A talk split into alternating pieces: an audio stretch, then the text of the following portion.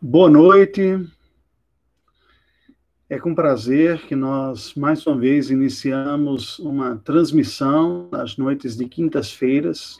Pela graça do Senhor, tenho tido a oportunidade de noites de quinta-feira. Nos primeiros meses, nós estivemos, desde dezembro do passado até meados de março, presencial na igreja, e agora, desde esse período da pandemia, por uma recomendação do Conselho da Igreja, com as nossas atividades coletivas suspensas, Deus tem me dado a graça de abril até agora, já iniciando junho, dessas transmissões.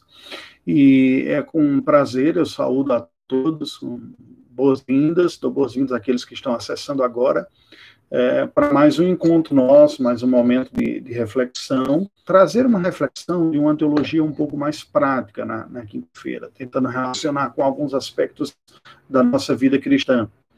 Na, no domingo pela manhã, tem sido uns aspectos mais temáticos, teológicos, embora também não tem como você separar, separar completamente a parte teológica da parte prática e nem é bom que eu faça, né? tanto o Senhor Jesus Cristo como os autores bíblicos relacionados. Mas, e, na, na, na quinta-feira passada, nós havíamos iniciado uma reflexão sobre o que é o cristão, qual é a característica do cristão, como entendê-lo, como defini-lo. Nós apresentamos uma definição bíblica a partir do, da concepção espiritual do cristão, né? não o termo genérico, é, como simplesmente um seguidor do cristianismo, não uma avaliação do ponto de vista institucional, a qual nada. Isso nos ajuda a entender, em algum momento nós vamos precisar fazer uso desse tipo de definição e de recurso também é, em escritos, em estudos, é, do ponto de vista referencial acadêmico, isso pode se valer né, de, dessa concepção, mas ela não vai indicar o estado espiritual de alguém é, nascido de novo, simplesmente. É, a abordagem que nós fizemos foi exatamente o contrário. Qual seria a definição espiritual do cristão? Biblicamente, aquela pessoa nascida de novo, que foi regenerada pelo Espírito Santo, creu na mensagem do Evangelho, tem Cristo como Senhor e Salvador de sua vida. É, nós iniciamos e passamos um, um, tempo na semana passada refletindo sobre o discípulo, né, como esta característica mais orgânica do cristão, o cristão como um discípulo de Jesus Cristo, porque esse foi o primeiro termo que o Novo Testamento ah, usou, esta é a primeira maneira que o Novo Testamento se refere aos seguidores de Jesus Cristo.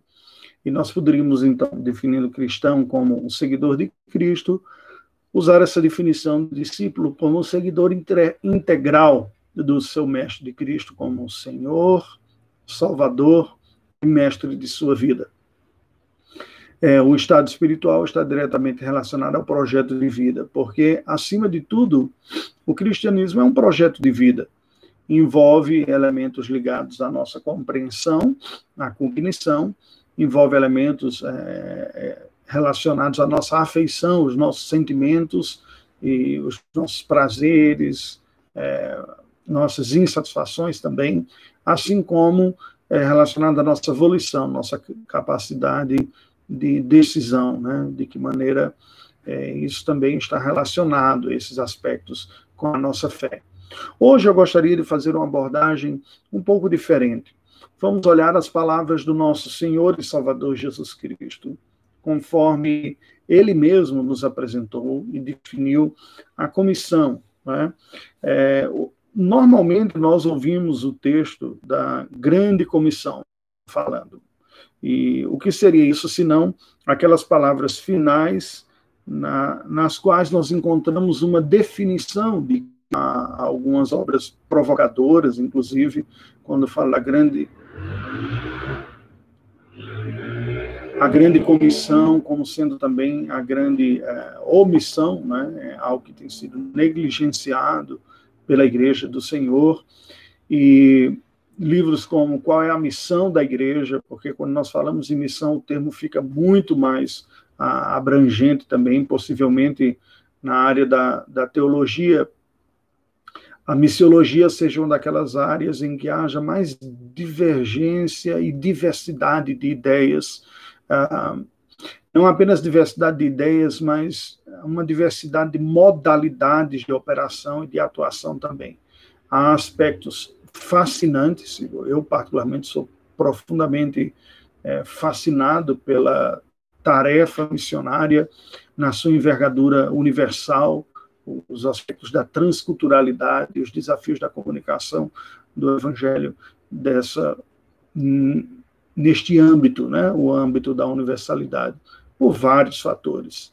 E, contudo, é, esta é uma das áreas em que tantos debates foram sendo feitos com propostas históricas de realizações distintas que foram trazendo modelos uh, na vida da, da, igreja ou para os cristãos que acabaram trazendo muita também diversidade e às vezes até confusão. Há divergência, há mudanças de, de opinião a este respeito e posições muito diferenciadas e uma elasticidade no conceito de missão tão grande que nós que perdemos o objeto em si, nós não conseguimos mais nem definir claramente. Então, com humildade, para fazer o básico. E o que é o básico? É retornar à definição bíblica, como que a palavra de Deus nos apresenta estas questões, como ela nos é apresentada na Escritura Sagrada, como nosso Senhor a apresentou. Porque, assim como a teologia e outros ah, conceitos da vida e outras ideias que se relacionam especialmente com elementos práticos, é muito comum nós termos uma espécie de miscigenação de ideias. Então, conceitos bíblicos misturados com conceitos da tradição, que foram elaborados pela tradição, ao mesmo tempo influenciados por conceitos de outras áreas do conhecimento, de outras ciências que não a teologia.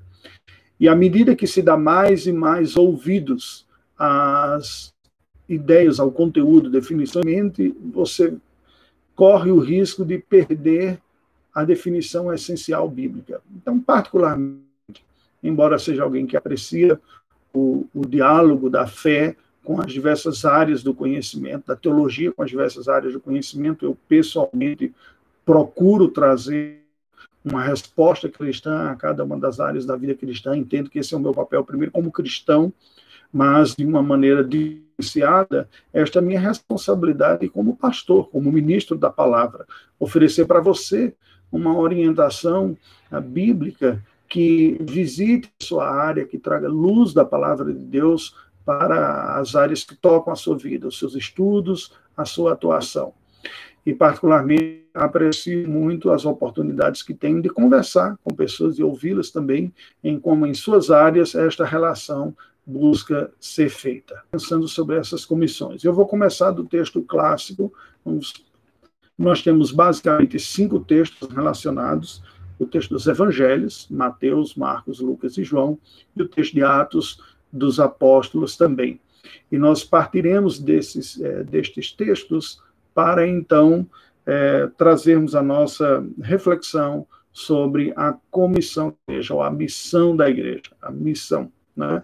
A comissão, respeito àquela missão que está acompanhada, como que nós vamos cumprir a missão, quais os fatores que estão relacionados.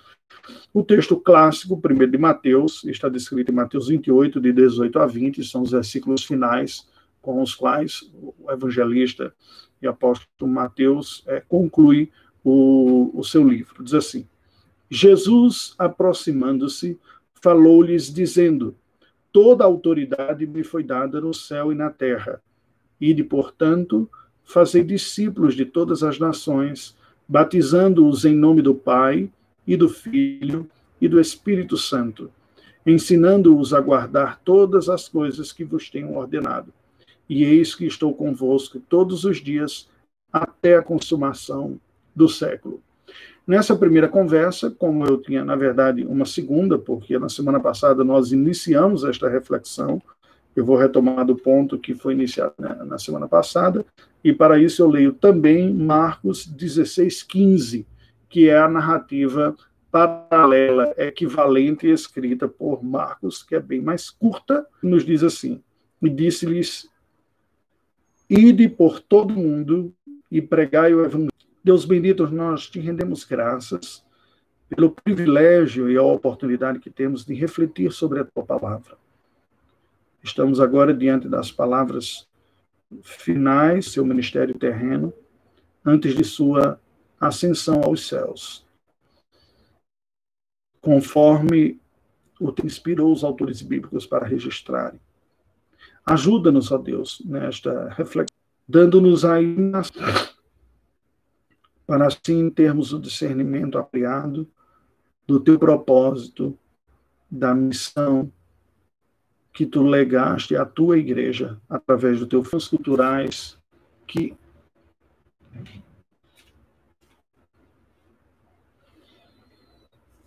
como alguém esteve envolvido no trabalho das missões transculturais, que de todo que eu acho mais uh, fascinante, rico, desafiador,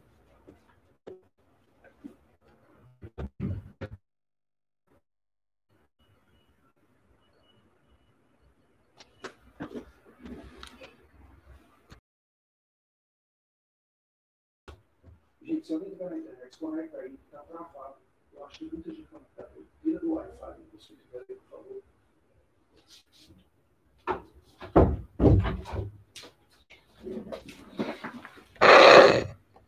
Olá, estou de volta aqui. Tive um probleminha técnico, fui solicitar auxílio dos universitários aqui que me ajudasse. Então eu dizia, é, como alguém que esteve envolvido na tarefa missionária transcultural e tive a oportunidade de estudar um pouco este tema, o tema das missões, uma das coisas que eh, eu percebi é, é que o termo, o conceito foi ficando tão amplo, embora você não tenha especificamente um termo bíblico que nós possamos chamar de missão, o termo é cunhado pela igreja depois, quando vai falar do propósito da igreja ministerial, é? ou seja, qual é a tarefa específica, principal, o foco da atuação ministerial que Deus deixou para a sua igreja. E, neste sentido, qual é a sua tarefa, qual é a sua missão, é que veio o termo de missão da igreja. Por entender que a igreja poderia e deve fazer uma série de ações, o conjunto dessas ações de mobilização da igreja para cumprir o propósito de Deus na terra, ministerialmente falando, igreja enquanto corpo de Cristo, acabou se tornando um termo no plural, porque se trata de ações tão distintas e diferenciadas e complementares que vulgarmente se tornou conhecido como missões. A igreja realiza o trabalho missionário ou trabalho de missões sob várias frentes. E nós conseguimos perceber esse caráter mais eclético, mais diversificado e amplo até da tarefa missionária, quando pensamos no trabalho transcultural, o trabalho pioneiro especialmente, não apenas o pioneiro, mas o trabalho transcultural, normalmente nós refletimos, refletiremos no pioneiro e nós poderemos refletir ocasionalmente sobre eh, essa diversidade do trabalho também. Nós temos, por exemplo, na nossa Agência Presbiteriana de Missões Transculturais, que nada mais é do que uma autarquia da igreja, ou seja, um órgão da igreja nomeado cuja direção, assembleia e diretoria, né, os componentes da assembleia são nomeados diretamente pelo, pelo órgão máximo da nossa igreja, o Supremo Conselho da Igreja Presbiteriana do Brasil, para ser um elemento facilitador para o cumprimento da missão transcultural da igreja denominacional. Ou seja, cada igreja local que tem entendido a sua missão transcultural, e aí é importante destacar esse aspecto, porque nós dividimos, enquanto agência, duas frentes missionárias, uma frente nacional, nosso próprio povo e nossa cultura, lugares mais eh, com menos presença de igreja presbiteriana são administrados pela Junta de Missões Nacionais. E o trabalho que requer uma sensibilidade cultural, antropológica, de encontro intercultural, fica sob a responsabilidade da Agência Presbiteriana de Missões, a APECOM, que é a Agência Presbiteriana de Comunicação, de Evangelização e Comunicação, a qual a Agência Presbiteriana de Programas de TV, o que é mais voltado para a plantação de igreja,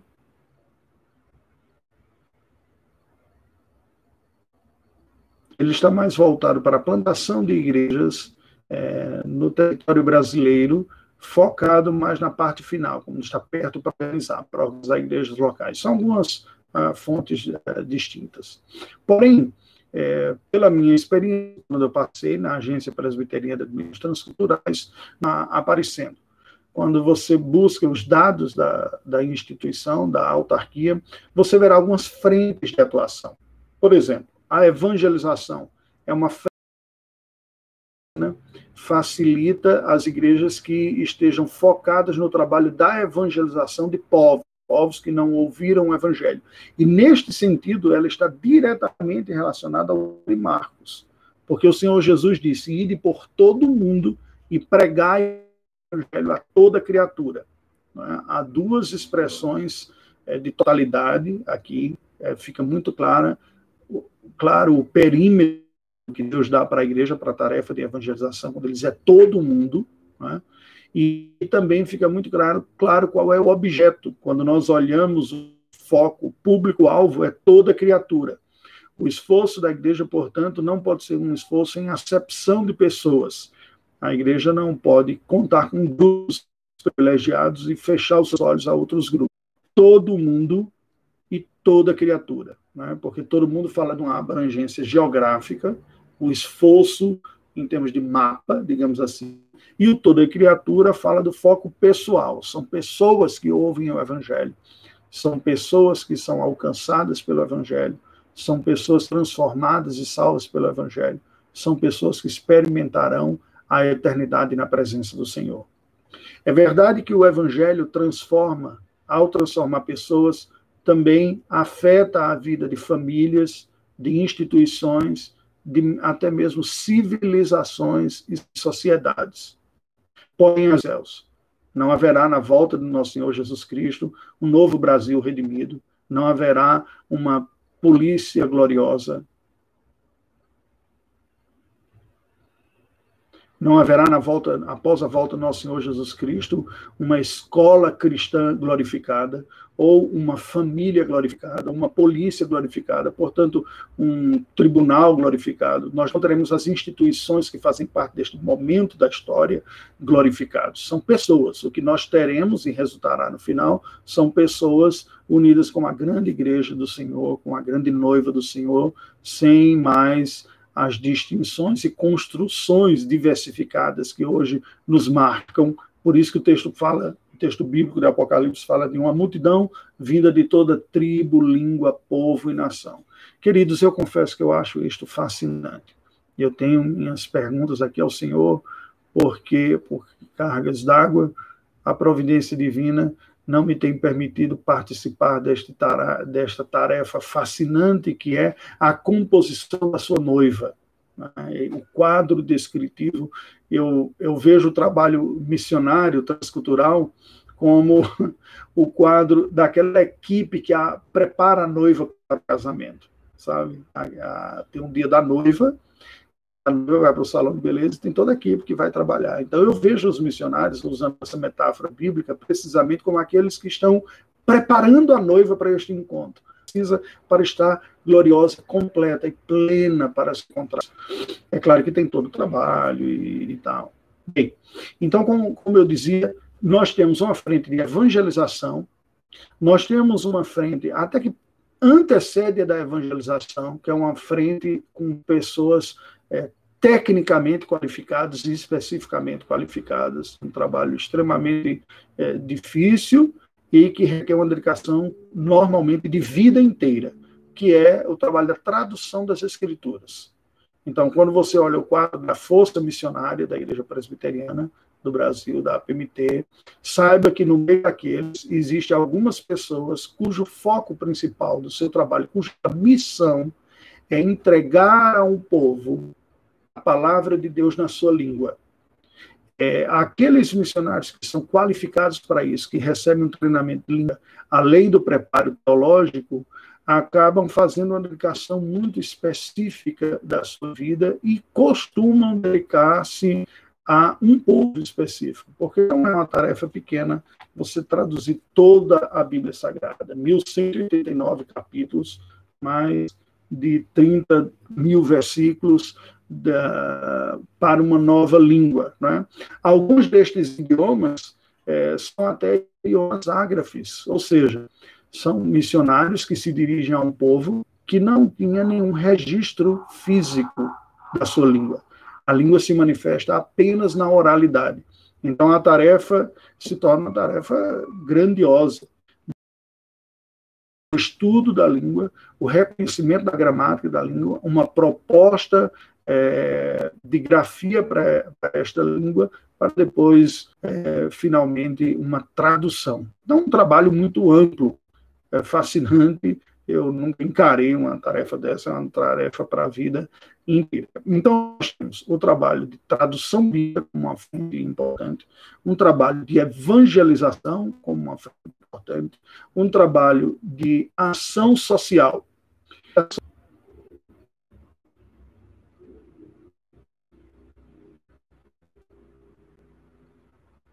O trabalho de ação social normalmente está relacionado a um trabalho né?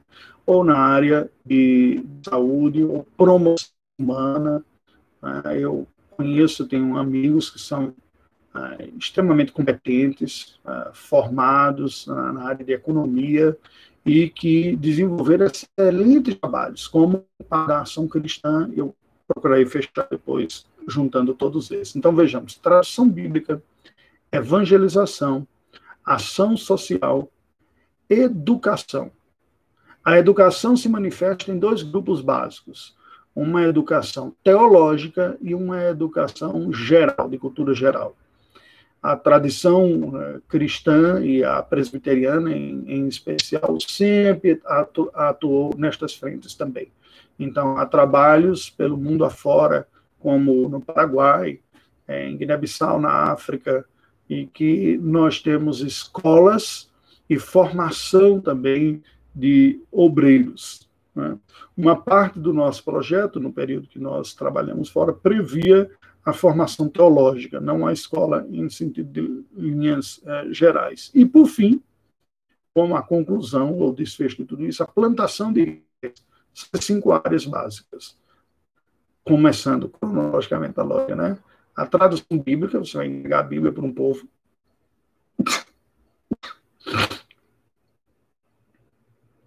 tradução bíblica, evangelização,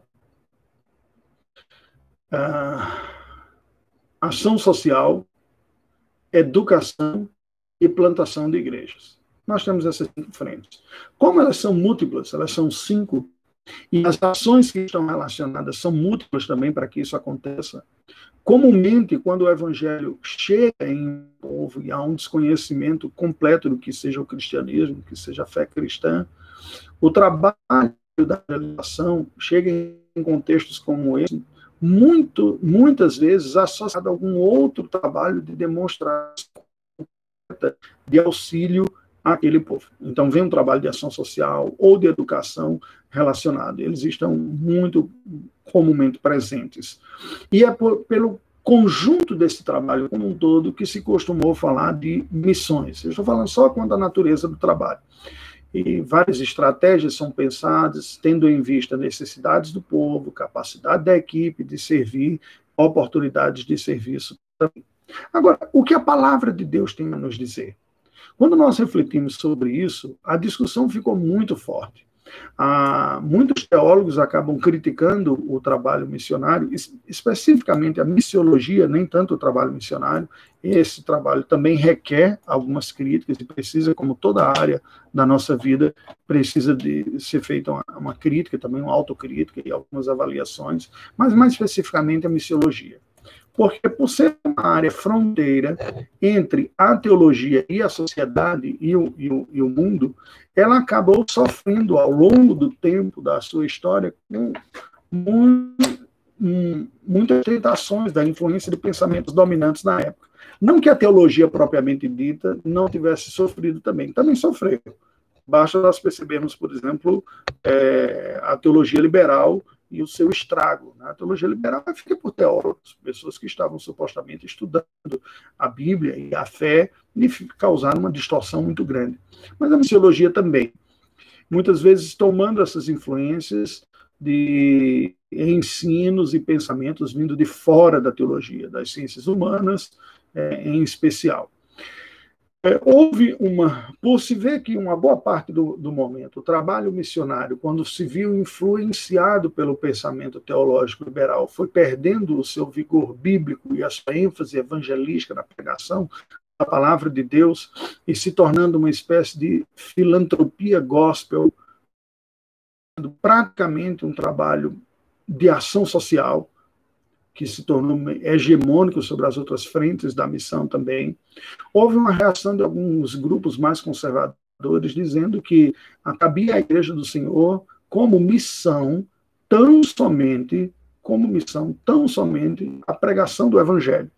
E é como se esse texto de Marcos virasse o texto básico para nós entendermos qual é a missão da igreja a missão da igreja toda seria explicada à luz da comissão dada por Cristo e registrada com Marcos, e por todo mundo pregar o evangelho a toda criatura. Ponto.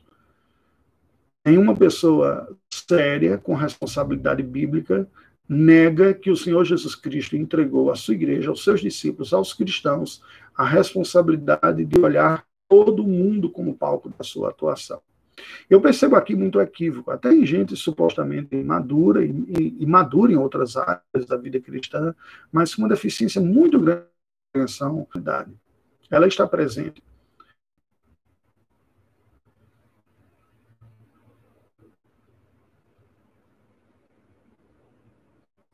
A universalidade está presente nos comissões que Cristo deu à sua igreja e é inegável este imperativo sobre a vida da igreja, uma ordem né, estudada aqui. Mas, assim como os primeiros discípulos, muitos se veem chocados, mas como nós poderemos tomar parte de uma obra tão grande? A gente mal consegue fazer o dever de casa. E é muito comum é, igrejas e instituições caírem na tentação de dizer, quando eu fizer o dever de casa primeiro, e tiver concluído o dever de casa, aí eu vou pensar no dever fora de casa. E com isso chegam a falácia e uma desobediência da ordem bíblica, porque a orientação bíblica é que a igreja de Deus, na nova aliança, é responsável pela consolidação deste reino e do evangelho por todo mundo. É, como fica muito difícil para a igreja local sozinha se envolver com toda essa tarefa, é, denominações como a nossa denominação e, e, e, outras, elas acabam criando recursos que facilitem a igreja nessa sua responsabilidade, pois a tarefa missionária é a responsabilidade da igreja local. E aí agências. As agências são elementos intermediários e facilitadores para ajudar as igrejas locais que identificam seus vocacionados para trabalho a chegarem no campo ao qual eles se dirigem e assim executarem. A realização da obra é da igreja local. O que a agência faz é intermediar e facilitar este trabalho.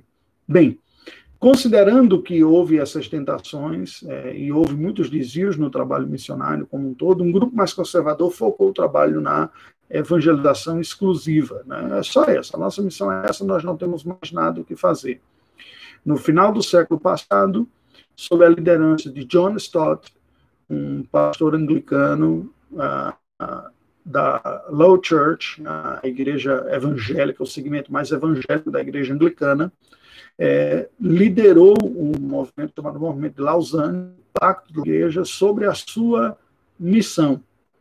Nós podemos resumir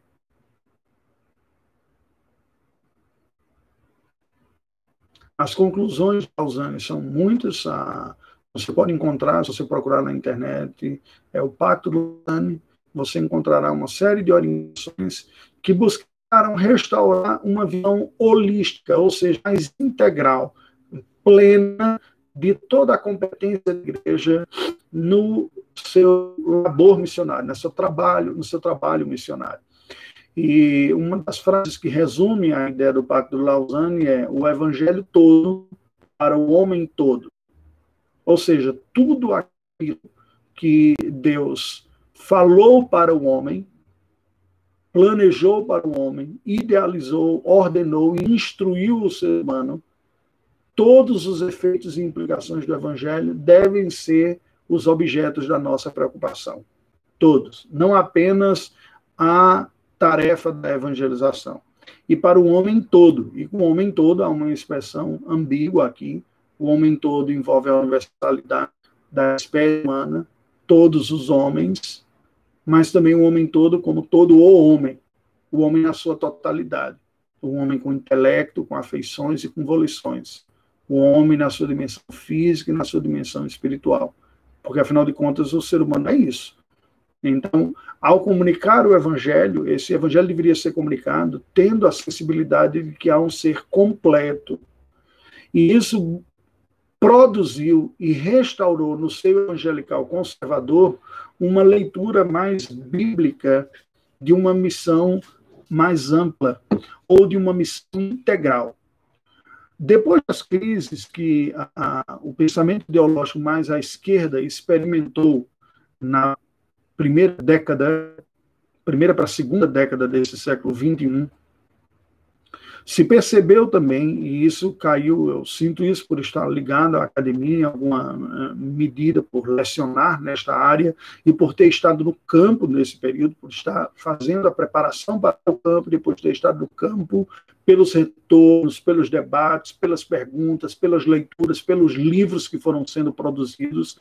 É? A crise que ocorreu na, na ideologia que estava se tornando hegemônica no mundo ocidental como um todo, que era uma, teologia, uma ideologia mais de esquerda, progressista, é, que ao mesmo tempo falava de uma certa promoção social, falava de um cuidar dos mais desfavorecidos, teve políticas de iniciativa de favorecimento, com bolsas é, de auxílio, programas de redistribuição de renda e discursos é, também neste sentido. Tudo isto muito forte. Muitas pessoas da área da missão viram nestes discursos políticos e ideológicos muitas pontes de contato com o que estava sendo elaborado, especialmente no contexto europeu, mas por conservadores, por evangelicais, como é o termo que os americanos gostam de, de dizer, não costuma se referir ao, à turma aos teólogos de linha mais bíblica, conservadora, mas não exclusivamente reformados, então, indistintamente se reformado ou arminiano, ou mesmo pentecostal, mas que tem uma crença na suficiência da escritura sagrada, a Bíblia como palavra de Deus, crê na inspiração, na inerrância da escritura, no evangelho da salvação. Então, aqueles que são chamados de evangelicais haviam é, sendo liderados pelo Pacto de Lausanne, buscado resgatar uma missão sensível ao mundo, sensível ao século XX e XXI, às demandas, às características, aos desafios. E isso é extremamente importante e necessário ter esta reflexão. Uma das disciplinas que, pela graça de Deus, eu tenho a oportunidade de ministrar no seminário presbiteriano aqui de Belo Horizonte, chama-se precisamente Desafios Missionários Contemporâneos, porque a conjuntura atual, outros momentos da história. Nós temos, só para nos recordarmos, um cenário mundial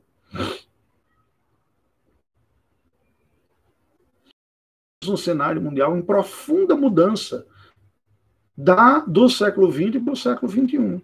O século XX começa é, de um jeito, com o Império Otomano existindo ainda, o Império Turco-Otomano, né, dominando a parte do Oriente Médio e ainda os Balcãs na Europa, vem a Primeira Guerra, né, há uma queda disso, há um surgimento, uma redistribuição profunda é, do, da, do mapa mundial, especialmente no Oriente Médio e, e também na região dos Balcãs, na Ásia como um todo. Depois nós chegamos à Segunda Guerra Mundial, que deu uma mudança significativa, que provocaram a guerra, o fascismo, o nazismo, os, as nações imperialistas, né, Itália, Alemanha e o Japão, que se uniram né, naquela tríplice aliança de imperialistas, E o resultado, com o fim da Segunda Guerra Mundial, foi a reconfiguração geral do mapa geopolítico do, do mundo, um regime socialista contra uma parte significativa do mundo. Nós temos dominando a segunda metade, pelo menos o terceiro quartil do século passado, aquilo que foi conhecido como a Guerra Fria, o mundo num estado de suspensão, de uma tensão entre duas grandes potências que eram os Estados Unidos e a União das Repúblicas Socialistas Soviéticas, e com implicações profundas no trabalho missionário. A Igreja do Senhor, onde ela existia, no leste europeu, na Ásia, nos países que depois foram compostos pela União das Repúblicas Socialistas Soviéticas, sofreu grandes dificuldades de manutenção. Eu tive o privilégio de servir como missionário transcultural na Albânia, depois que cai o Muro de Berlim e cai a Cortina de Ferro, e os países socialistas do leste europeu, todos eles é, acabam com esses regimes, esses países se vão no segundo momento, já 20 anos depois, quase 30 anos depois, 30 anos depois de, de chegar os primeiros missionários lá, e o cenário é totalmente diferente. Então, quando você olha essa situação como todo isso, como que o evangelho, qual é a situação em que o povo está, quais são as suas necessidades e qual a resposta que a palavra de Deus dá para eles. Claro que existem realidades que são universais, que independem de tempo, de espaço, de cultura. Arrependei-vos e crede no Evangelho é universal. A necessidade do arrependimento, da fé em Jesus Cristo, ela é universal. Mas as perguntas e os questionamentos não são universais. Algumas são. Quem sou eu, para onde vou, de onde vim? Esses são. Né? Mas baseado na filosofia que havia, na ideologia que havia, as perguntas mudam cristianismo que fosse sensível a todas as demandas do ser humano e uma ação missionária que fosse sensível. Ocorre que em alguns lugares, especialmente aqui, como a América Latina, cujo segmento do mundo, cujo pedaço do mundo, experimenta uma das mais agudas discrepâncias de distribuição de renda. Nós somos um dos segmentos continentais onde há uma das piores distribuições de renda que há. E onde você tem um espaço supostamente democrático, em que há uma má distribuição de renda, uma grande concentração e pouca mobilidade social, ainda que não, especificamente por não ser uma sociedade estamental como é a indiana, a atenção está posta. E uma mensagem que não for sensível a este drama que toca a vida do brasileiro no dia a dia não está respondendo a questões que tocam. Então, em virtude disso, é que discursos com apelos de respostas a essas discrepâncias se tornaram muito fortes. A América Latina vai se tornar o berço da teologia da libertação na Igreja Católica Romana, que é uma espécie de reconfiguração de uma ideologia de esquerda sob uma neologismo ou sobre terminologias cristãs. Então, termos clássicos da, da teologia são redefinidos e reinterpretados ensinamentos à luz de matrizes e referências teóricas e teológicas é, e ideológicas de uma ideologia de esquerda. Isso trouxe um, um mal muito grande. Né? porque isso corrompe os discursos e as palavras já não dizem os sentidos.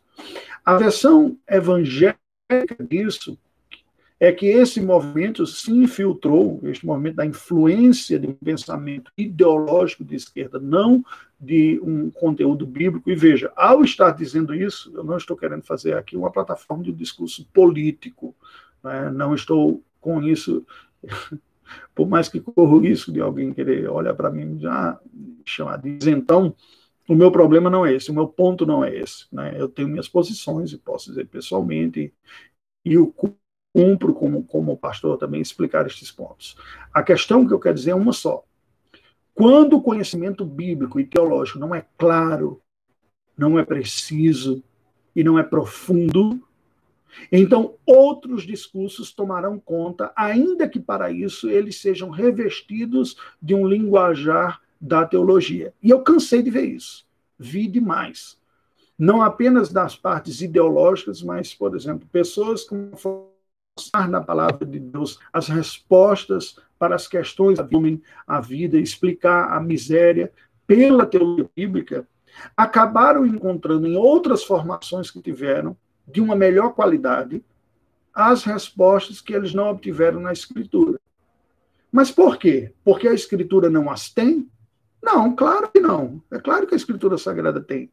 Deus revela para o homem tudo que o homem precisa. A Escritura é muito clara quando diz esse respeito. Quando Moisés está concluindo o, o Pentateuco, né, no livro de Deuteronômio, já chegando perto da sua conclusão, nas partes finais, quando antes das últimas disposições, nós encontramos a referência clássica quando diz: olha, as coisas encobertas pertencem ao Senhor nosso Deus, porém as reveladas nos pertencem, a nós e a nossos filhos, para sempre, para que cumpramos todas as palavras da lei. O que Deus nos revelou pertence a nós. Toda a escritura é inspirada por Deus, vai dizer Paulo a Timóteo depois, para citar com propriedade. Toda a escritura é inspirada por Deus e útil para o ensino, para a repreensão, para a correção, para a educação na justiça, a fim de que o homem de Deus seja perfeito e perfeitamente habilitado, habilitado para toda boa obra. Então a escritura tem a resposta. Mas pessoas com uma deficiência de informação bíblica forte, firme, acabaram encontrando em outras narrativas, em outros discursos, mais elementos para a resposta às suas questões do que na palavra de Deus. E se mostraram confusos, especialmente pessoas com formação na área de humanas, pela contaminação ideológica e filosófica das suas formações. Volto a dizer, não apenas nas ciências sociais, nas ciências humanas como um todo receber essa influência. Não que outras áreas da ciência não tivessem recebido influência também de um mundo caído que milita contra Deus. Uma concepção do mundo, mesmo em outras áreas da, do, do, saber, também foram afetados.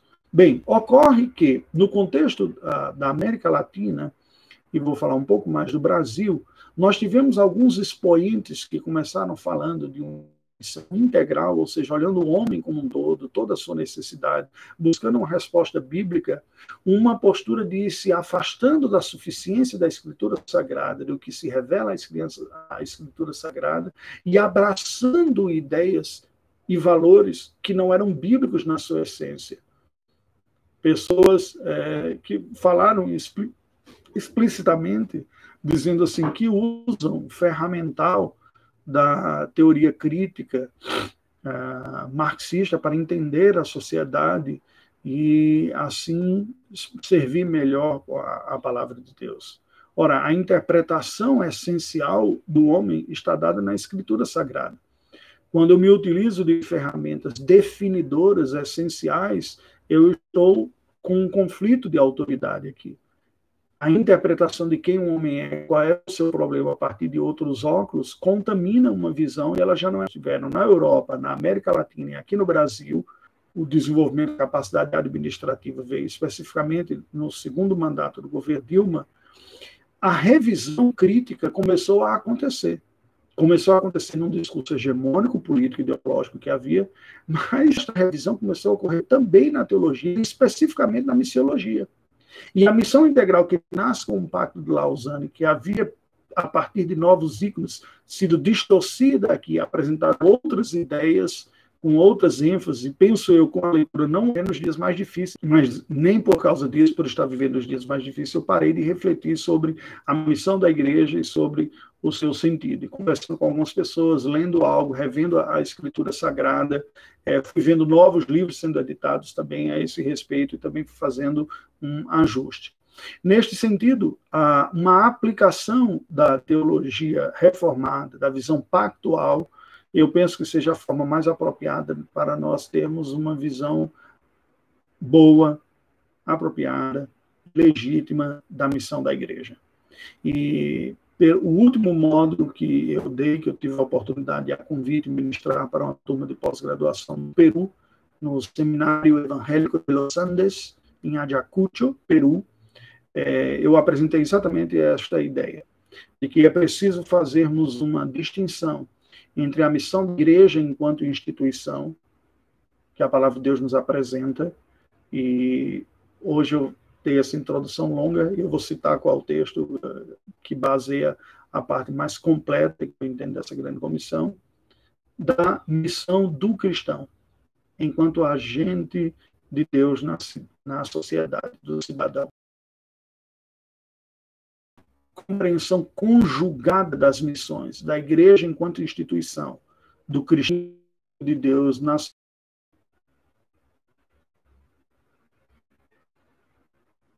que compatível. Isso nós conversamos com a equipe missionária lá na Albânia, e eu me lembro de comentar com eles dizendo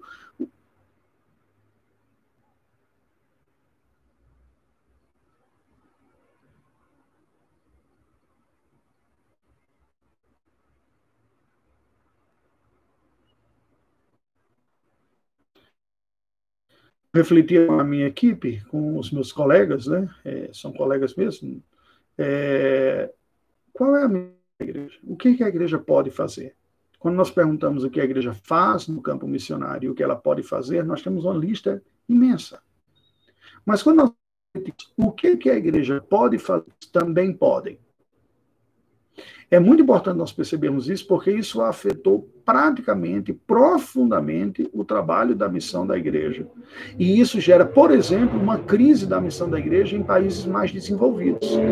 Até hoje, a maioria das pessoas, quando pensa na missão transcultural, conseguem identificá-la como sendo uma obra necessária apenas de lugares mais pobres do que os nossos assim, não foram poucas as vezes que eu ouvi pessoas conversando com, comigo, falando que em virtude da instrução, do perfil, da atuação, não me via muito em um campo missionário. Eu perguntava por quê, e as pessoas vinham sempre com argumentos de pobreza, de pouca instrução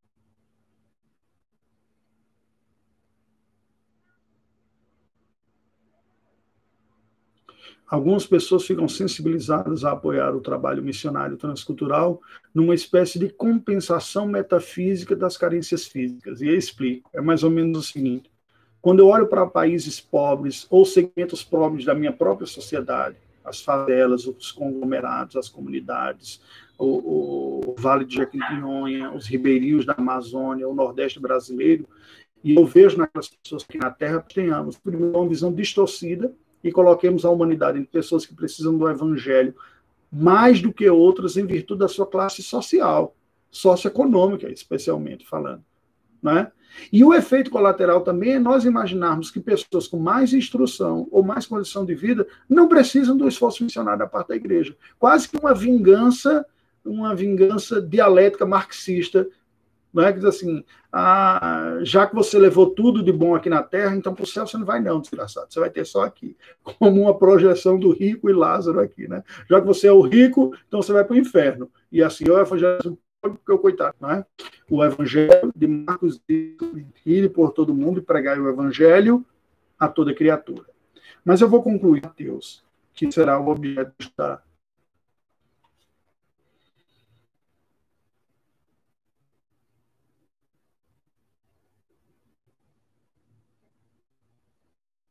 a grande comissão de Mateus, que será objeto de estudo da nossa próxima semana.